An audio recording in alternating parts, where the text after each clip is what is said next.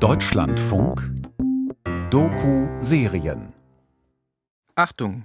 In dieser Sendung geht es um psychische Krankheiten, Alkoholsucht und Suizid.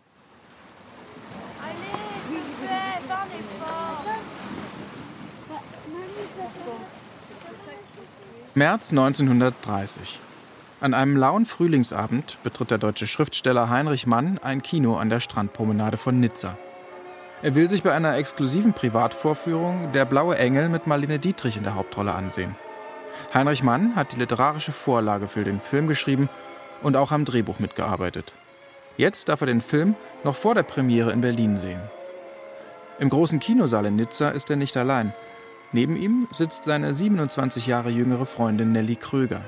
Und als das Licht im Kinosaal ausgeht, nimmt sie seine Hand. Denn die Geschichte des Films hat einige Ähnlichkeiten mit ihrer eigenen Liebesgeschichte, die wie ein Märchen beginnt, aber tragisch endet.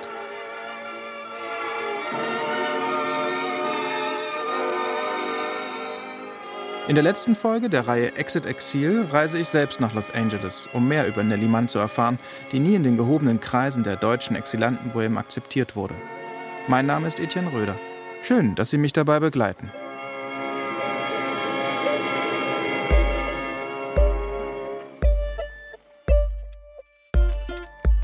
In großer Sommertoilette Frau Kröger. Sie schwebt prall und luftig heran. Hier sind wir unter lauter Raben. Alle sind neidisch auf jeden Ankömmling. Wie habe ich mir Amerika anders gedacht? Sie war die lebende Gestalt meiner besten Erinnerungen, meiner liebevollsten, meiner tragischen. Wie ist das nun möglich? Wie kann alles so kommen und was wird nun? Ich habe die Wahl, hier als Scheuerfrau zu gehen oder zu verhungern. Kann man da noch klar bleiben?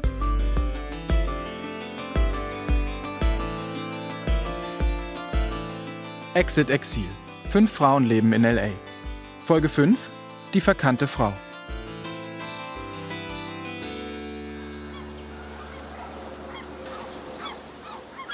Nelly Kröger-Mann sticht heraus aus der Reihe der deutschen Bohem-Exilantinnen in Los Angeles. Sie kam nicht aus gutem Hause, wie Martha Feuchtwanger oder Marlene Dietrich. Sie hatte keine höhere Schulbildung, kein Geld wie Eva Herrmann war kein berühmter Star oder eine anerkannte Künstlerin wie Fritzi Massari. Stattdessen kam Emmy Johanna Westphal, die uneheliche Tochter einer Dienstmagd, 1898 in einem kleinen Fischerdorf bei Lübeck zur Welt. Als Jugendliche macht sie eine Schneiderlehre, aber mit Anfang 20 zieht es sie in die große Metropole, um dort in einer Bar als Animierdame zu arbeiten. Dort unterhält sie die meist männlichen Gäste, um ihnen das Geld aus den Taschen zu ziehen. Und sie hat mehr als Erfolg. Eines Nachts kommt ein älterer Herr in die Bar am Berliner Kudamm, in der sie arbeitet. Sie gefällt ihm sofort. Schließlich spricht sie das Lübecker Plattdeutsch seiner Heimat. Der Mann mit dem imposanten Schnauzer ist der Erfolgsschriftsteller Heinrich Mann. Im Gegensatz zu seinem eleganten und zurückhaltenden jüngeren Bruder Thomas mag es Heinrich gern derbe und volksnah. Bei den Manns werden Heinrichs Liebschaften die Heinrich-Bräute genannt. Nelly ist da keine Ausnahme. Aber vorerst ist es Nelly egal, auch sie verliebt sich in den fast 30 Jahre älteren Mann, der nicht nur charmant ist, sondern auch Geld hat und für sie den sozialen Aufstieg bedeutet.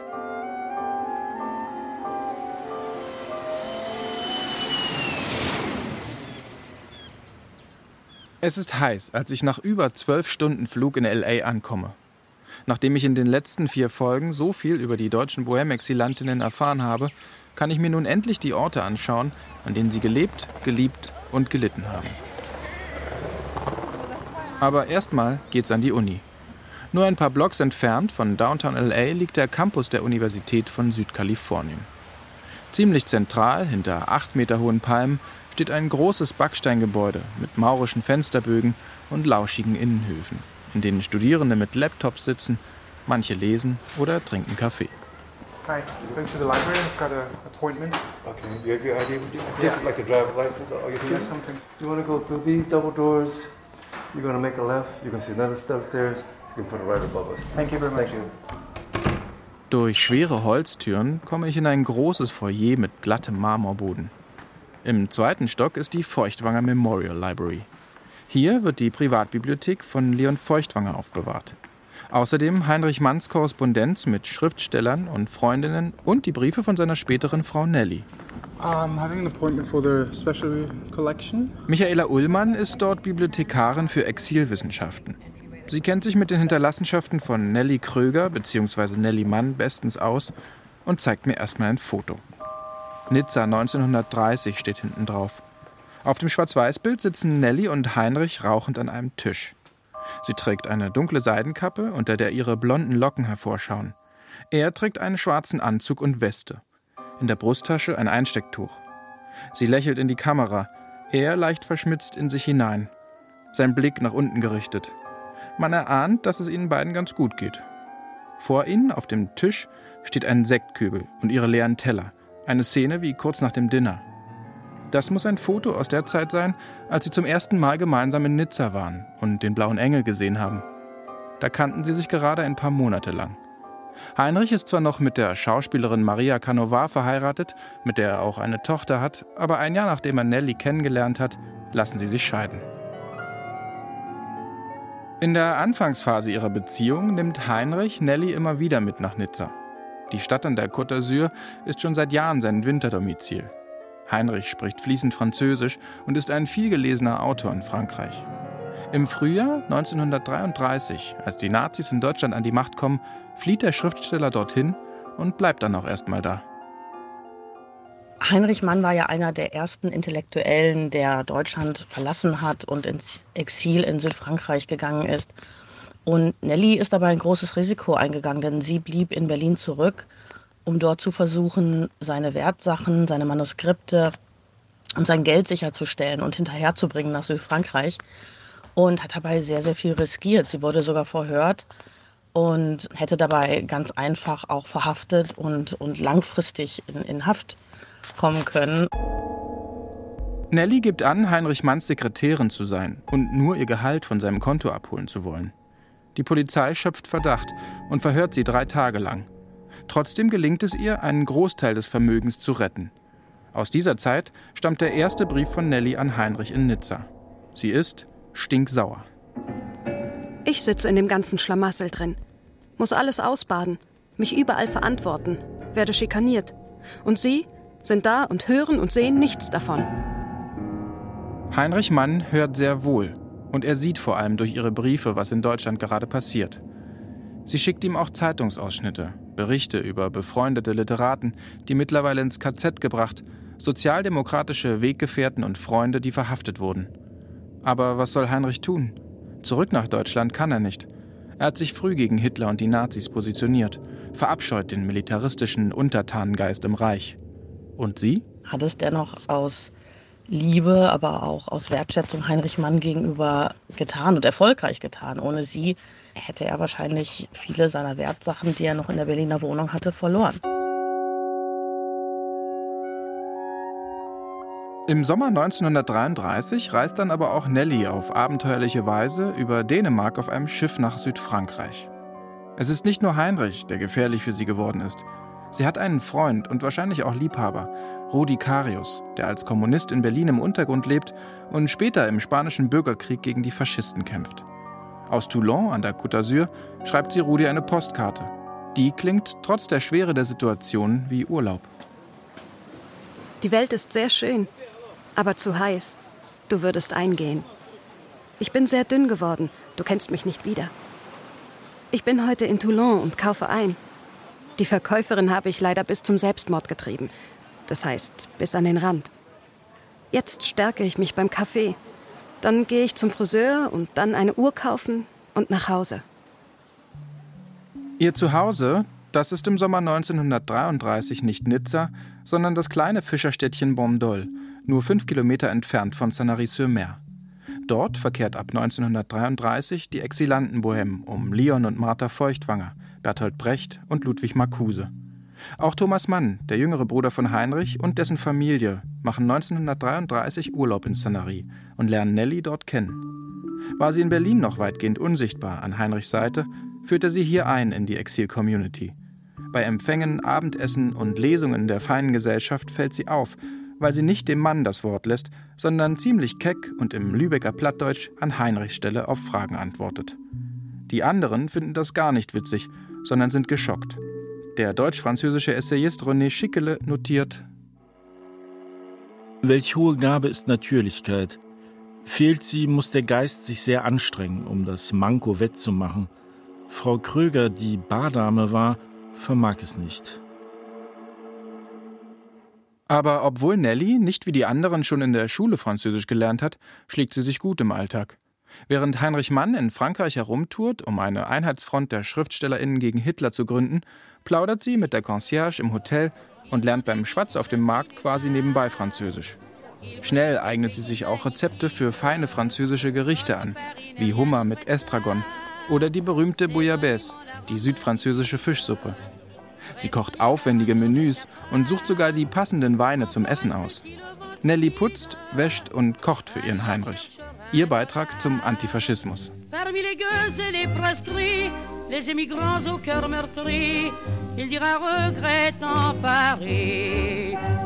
Aber einfach ist es trotzdem nicht. Der Schriftsteller Antoine de Saint-Exupéry hat das Exil einmal als trauriges Paradies beschrieben und der Komponist Georg Kreisler als Sonnengefängnis. 1936 lebt Nelly seit drei Jahren fernab der Heimat. Während Schriftsteller wie Leon Feuchtwanger und Heinrich Mann ihre Heimat in der Literatur finden, ist Nelly abhängig von Heinrich. Und sie sorgt sich um ihren Freund Rudi. Der kämpft seit kurzem im spanischen Bürgerkrieg gegen Francos Truppen. Nelly, Heinrich und Rudi. Drei Entwurzelte, die durch die Zeitgeschichte trudeln. Ein bisschen so wie Nellys drei Kanarienvögel Emma, Krischan und Kaspar. Die fliegen in der Wohnung frei umher, im vierten Stock einer Mietswohnung an der Côte d'Azur.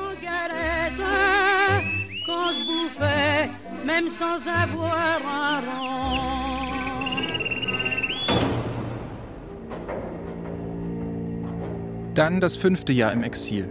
Kurz vor Weihnachten 1938 wird Nelly als Notfall in eine Klinik eingewiesen. Dort verbringt sie schreckliche zwei Monate, wie ich in den Briefen lese, die sie an Heinrich geschrieben hat. Hast du vergessen, dass du mich so unglücklich und ohne Papiere gemacht und von meinen Eltern gelockt hast? Es sind nur wenige Briefe von ihr aus dieser Zeit erhalten, aber aus denen spricht Verzweiflung und vor allem Angst. Lieber Heinrich, bitte glaube mir doch. Ich habe nichts Böses in meinem Sinn. Nur den Wunsch, schnell gesund zu werden und es dir so billig wie möglich zu machen. Ich kann doch nichts für dieses alles. Es war nicht meine Absicht. Teilen wir uns beide die Schuld. Wir waren beide gleich unvorsichtig. Ich hätte mich mehr schonen und nicht so unvorsichtig trinken sollen. Es geht mir gut. Nur ich möchte so gerne dieses Leichenhaus gegen etwas Freundlicheres vertauschen. Ich sehe nur Gespenster und Leichen tanzen. Alkohol hat dafür Nelly offensichtlich schon eine große Rolle gespielt. Darauf wird sie später ja von den anderen Exilantinnen oft reduziert. Aber auch Nelly sucht, so weit von zu Hause weg, Zuflucht in der Literatur. Aus der Klinik schreibt sie an Heinrich. Zu lesen habe ich nicht mehr genug. Kannst du mir noch schicken oder mitbringen Maria Theresia, ein Nietzsche, den Roosevelt und das Neue von Stefan Zweig. Den Titel habe ich vergessen, aber es schien ganz nett zu sein. Und bitte die Strümpfe. Warum sie in der Klinik war, ist nicht mehr genau nachvollziehbar. Sie nahm wohl seit Jahren schon Beruhigungsmittel, die in zu hoher Dosis auch tödlich sein konnten. Wollte sie sich umbringen? Heinrich erkennt den Ernst der Lage und schreibt an seinen Bruder Thomas. Ich kann meiner Frau helfen, gesund zu werden, wenn ich sie heirate. Im September 1939, kurz nach dem Überfall der Wehrmacht auf Polen, ist es dann soweit. Aus Nelly Kröger wird Nelly Mann.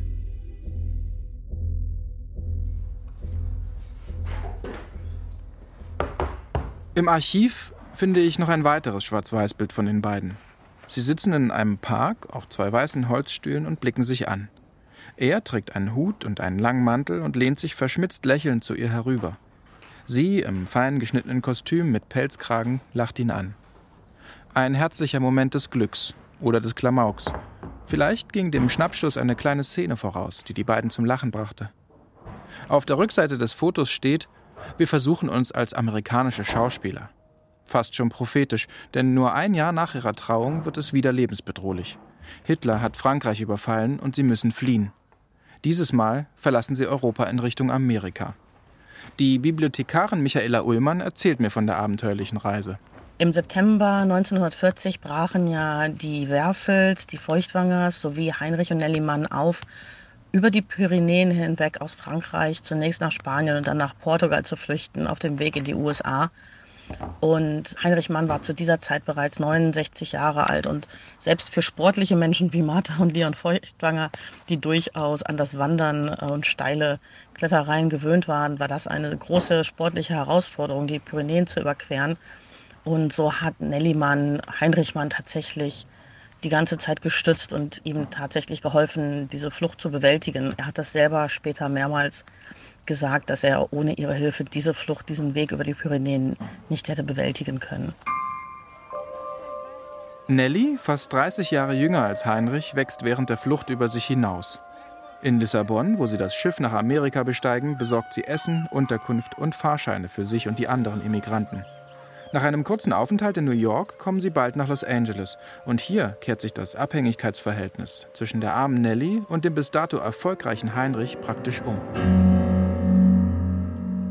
In Los Angeles angekommen, stellte es sich ja relativ schnell heraus, dass Heinrich Mann nicht wirklich gut Anschluss finden konnte an seinen Erfolg in Deutschland. Und so war es wirklich schwierig für ihn, hier Tantiemen aus seiner Arbeit zu erhalten. Nellimann hat da wiederum das Alltägliche bewältigt, hat kleine Arbeiten angenommen in Wäschereien, sie hat Milch ausgefahren, hat den Führerschein neu gemacht. Also sie musste sich hier in Los Angeles eingliedern und einfinden und Neues lernen, um dem Ehepaar zu helfen, über die Runden zu kommen. Los Angeles damals wie heute ist ein teures Pflaster. Und wie gesagt, es gab keine wirklich großen Einkünfte. Andere Exilanten, wie zum Beispiel die Feuchtwangers, die sehr, sehr gut mit dem Ehepaar Mann befreundet waren, halfen durchaus mit Checks und Geld hier und da. Aber es hat immer wieder zum Leben gefehlt. Das kann man auch in der Korrespondenz sehen, dass es immer wieder Probleme gab, Sachen zu bezahlen, Rechnungen zu bezahlen. Nelly versteht den American Way of Life viel schneller und besser als Heinrich. Sie macht den Führerschein und schafft ein Auto an. Aber die Familie ihres Mannes weiß das nicht zu schätzen. Ihr Leben war sicherlich auch nicht leichter dadurch, dass sie von der Familie Thomasmanns ausgeschlossen war und dort immer wieder harschen Widerstand erfuhr. Man wollte mit ihr einfach nichts zu tun haben. Man schämte sich für sie. Man hätte sie am liebsten irgendwie weggeschickt. Es gab tatsächlich, das wissen wir aus der Literatur, Pläne, dass man sie irgendwie nach New York oder so schickt, damit sie bloß nicht das Leben der Thomas-Mann-Familie beschmutzten in Los Angeles.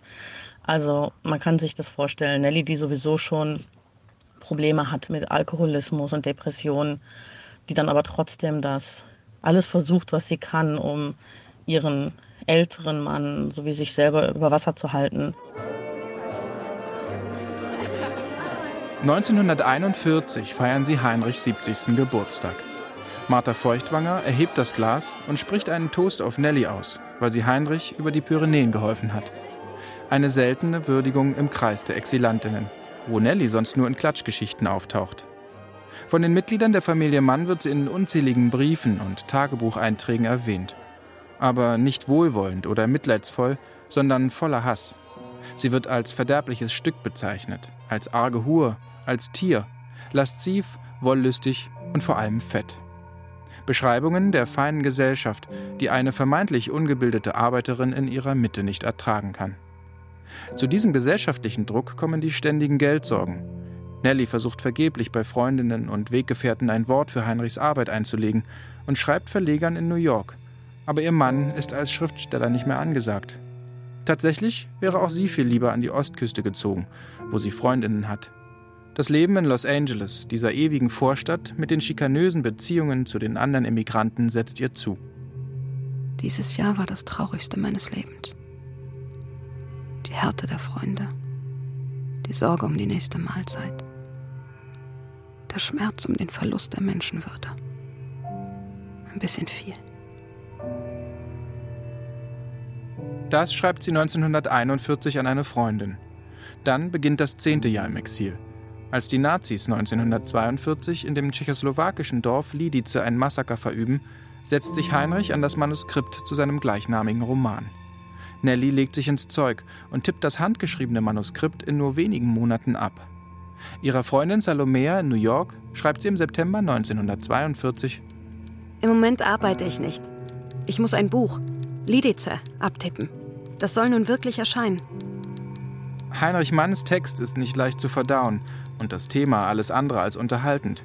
Nelly hat diese Arbeit sicherlich nicht aufgebaut. Und als das Buch ein Jahr später erscheint, ist es auch noch ein Flop. All die Mühe vergebens. Also arbeitet sie wieder als Wäscherin. Wie ist das nur möglich? Wie kann alles so kommen und was wird nun? Ich habe die Wahl, hier als Scheuerfrau zu gehen oder zu verhungern. Kann man da noch klar bleiben?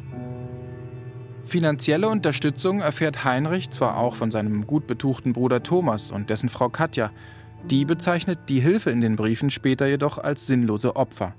Warum? Weil Heinrich mit Nelly zusammen sein will und das so gar nicht in den Kram der Familie passt, auch wenn die beiden gut harmonieren, wie eine Freundin schreibt. Wie wenige Paare gibt es doch, denen man als Team schreibt und die man als genau solch eine zweitürmige Festung empfindet. Aber auch Heinrich kann es nicht ändern. Nelly geht es nicht gut. Nelly war in ein Verkehrsdelikt eigentlich eher der harmlosen Art verwickelt, allerdings hatte sie getrunken und musste daher vor Gericht erscheinen. Das muss sie so unter Zugzwang gebracht haben und verängstigt haben, dass sie erneut einen Suizidversuch unternahm und dann auch in einer psychiatrischen Klinik aufgenommen wurde. 30 Ärzte untersuchen Nelly und bescheinigen ihr schließlich die Fahruntauglichkeit. Wohl auch, um eine drohende Gefängnisstrafe abzuwenden. Was sie wirklich hatte, eine schizophrene Psychose oder Depressionen, lässt sich heute nicht mehr rekonstruieren. Aber nicht mehr Auto fahren zu dürfen, das kam in LA einem Arbeitsverbot gleich.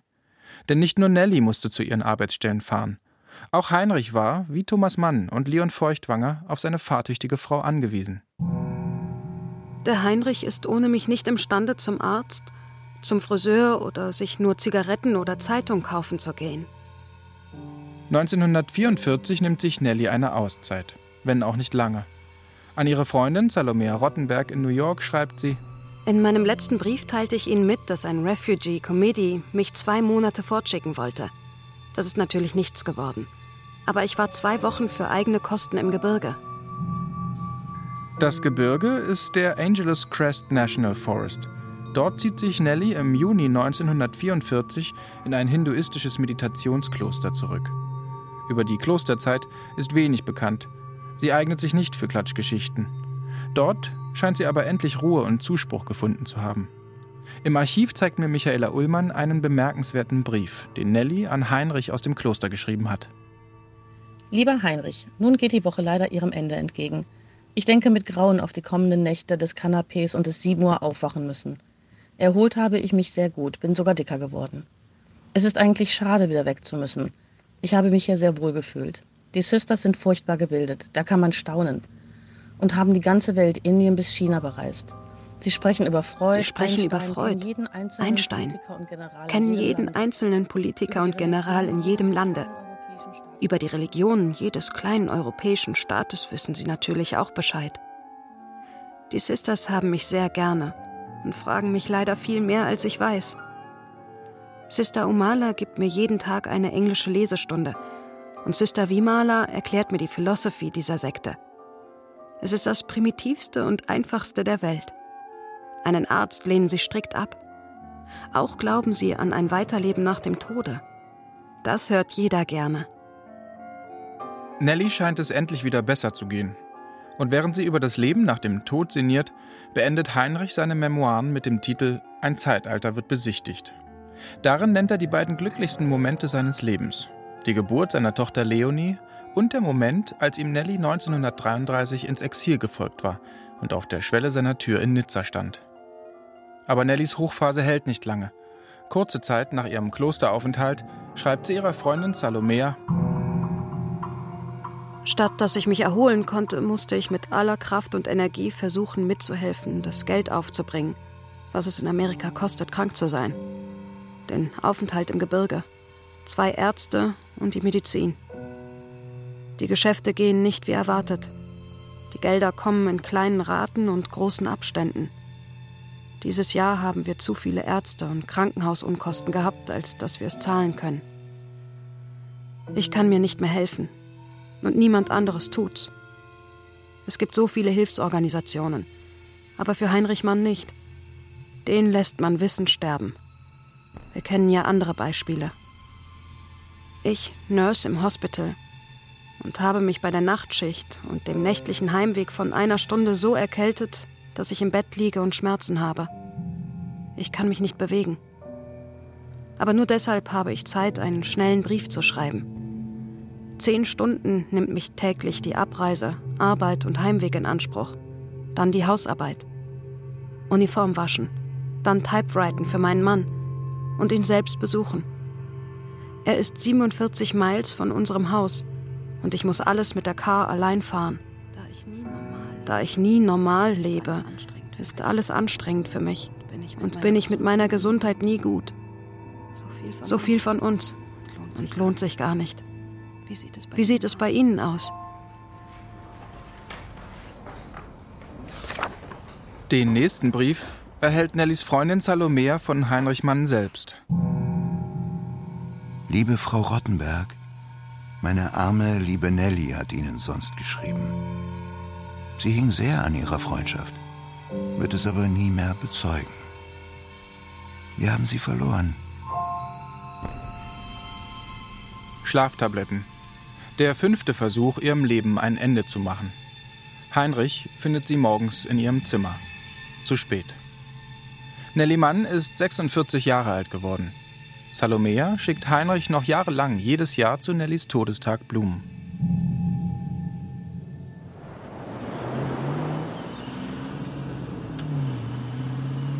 Wie stark der Kontrast zwischen den Lebensbedingungen der beiden Mann-Brüder und ihrer Familien in Los Angeles war, wird mir deutlich, als ich das Thomas-Mann-Haus dort besuche. Während Heinrich und Nelly zweimal in immer kleinere Wohnungen umziehen müssen und Nelly für den Unterhalt von beiden arbeiten geht, hat sich Thomas Mann in bester Wohnlage auf dem San Remo Drive ein eindrucksvolles Anwesen errichten lassen. Seven Palms, nach den meterhohen Palmen im Garten, wurde das 4000 Quadratmeter weite Areal genannt. Heute gehört das noble Anwesen der Bundesrepublik Deutschland. Die nutzt es seit 2018 als Wohnort für Stipendiatinnen. Ich bin mit dem Programmdirektor des Hauses, Benno Herz, verabredet. Er empfängt mich an der langen Auffahrt und führt mich in den Garten, wo der Rasen fein säuberlich geschnitten ist und das Weiße Haus wie ein Schiff über der Stadt thront. Also er hat quasi hier sich eingemauert in seiner Schreibstube und hier war dann eben die Küche, das Wohnzimmer und da, wo heute die hintere Fellow Suite hier ist, war die Garage und das Zimmer für die Hausangestellten. 20 Zimmer auf fast 500 Quadratmeter Wohnfläche und eine Doppelgarage. Von der Terrasse, wo die Manns ihre Gäste zu Soireen und Lesungen empfangen haben, trennt eine fast drei Meter hohe weiße Mauer das Arbeitszimmer von Thomas Mann ab. Also er hat in diesem, in diesem kleinen Separé hier oben auch geschlafen oder war das Katjas Schlafzimmer? Das war Thomas Schlafzimmer. Ja. Und sein Arbeitszimmer war hier unten. Und äh, er hatte eine Wendeltreppe, die aus seinem Arbeitszimmer in sein Schlafzimmer geführt Ah ja, hat. wunderbar. Sodass er sich quasi jeglicher sozialen Interaktion entziehen konnte. Nelly und Heinrich waren regelmäßig zu Gast. Thomas lud den Bruder oft ein und vermerkte danach seine Abneigung gegenüber dessen Frau Nelly in seinem Tagebuch. Grässliches Benehmen von Heinrichs Weib. Er mokierte sich über ihr angebliches Köchinnengewäsch. oder beschrieb ihren Besuch mit den Worten Desolate Aufführung des Weibes.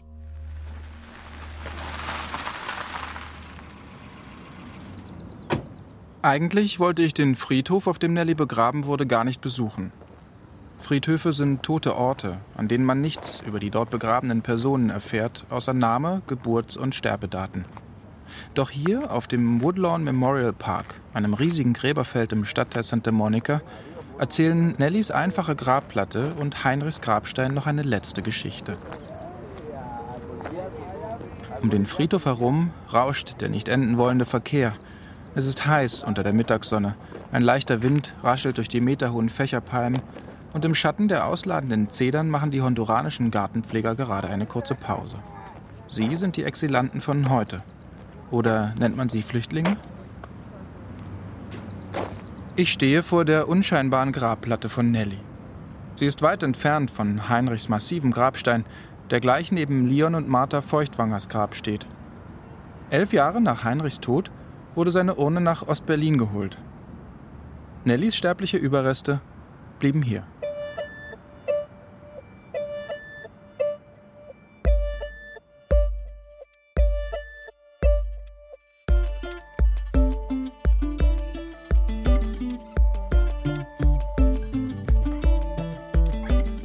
Exit Exil. Fünf Frauen leben in LA. Folge 5. Die verkannte Frau. Von und mit Etienne Röder.